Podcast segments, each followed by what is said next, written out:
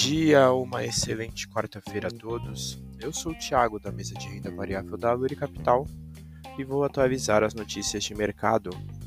No mercado internacional, fechamento de ontem, o S&P 500 subiu 0,43%, DXY caiu 0,08% e os Treasuries com vencimento para dois anos tiveram queda de 0,85%.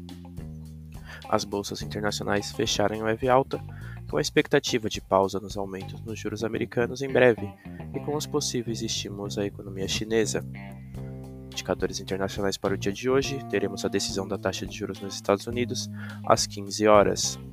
No mercado doméstico, fechamento de ontem, o Bovespa subiu 0,55%, o Dow Food subiu 0,48% e o D1F27 caiu 0,20%.